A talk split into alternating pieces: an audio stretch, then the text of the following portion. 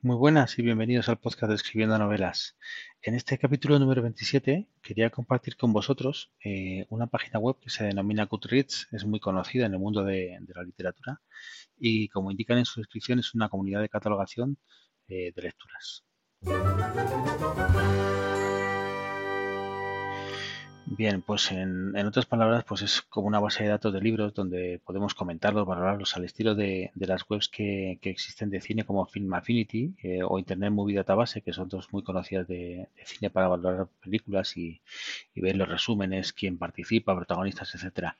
Pues esto es una base de datos de, de libros eh, evidentemente pues dirigida a lectores que, quieran compartir por las lecturas que han hecho o quieran recomendar, ver recomendaciones que también les ofrecen el resto de lectores, crear una comunidad de amigos, un grupo, bueno, etcétera, lo que se puede hacer siempre en, una red social de este estilo.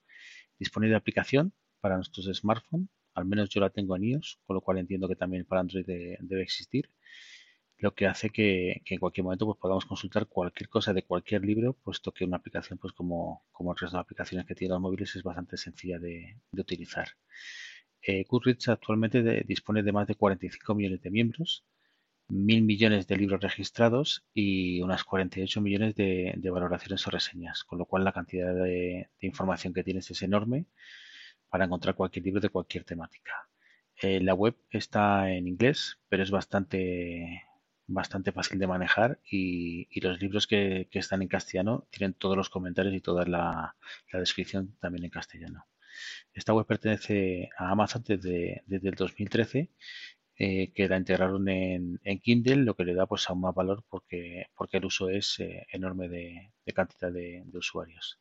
En cuanto a la usabilidad, pues tenemos la opción de buscar los libros pues, por su título, por autor, por el código ISBN y dentro de cada uno de los resultados de, la búsqueda pues podemos ver las portadas de, los libros, las reseñas que tiene, características que tiene el libro pues como su fecha de publicación, el idioma en el que está escrito, el número de páginas, pues etcétera.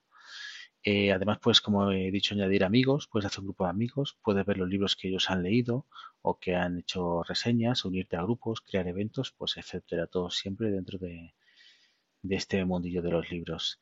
Y, y, podemos recibir pues también recomendaciones de los libros en base a los libros que nos interesan o que ya hemos leído pues tipo tipo Netflix. Cuando estás viendo una serie o una película pues te suele recomendar series o películas relacionadas con, lo que ya has visto.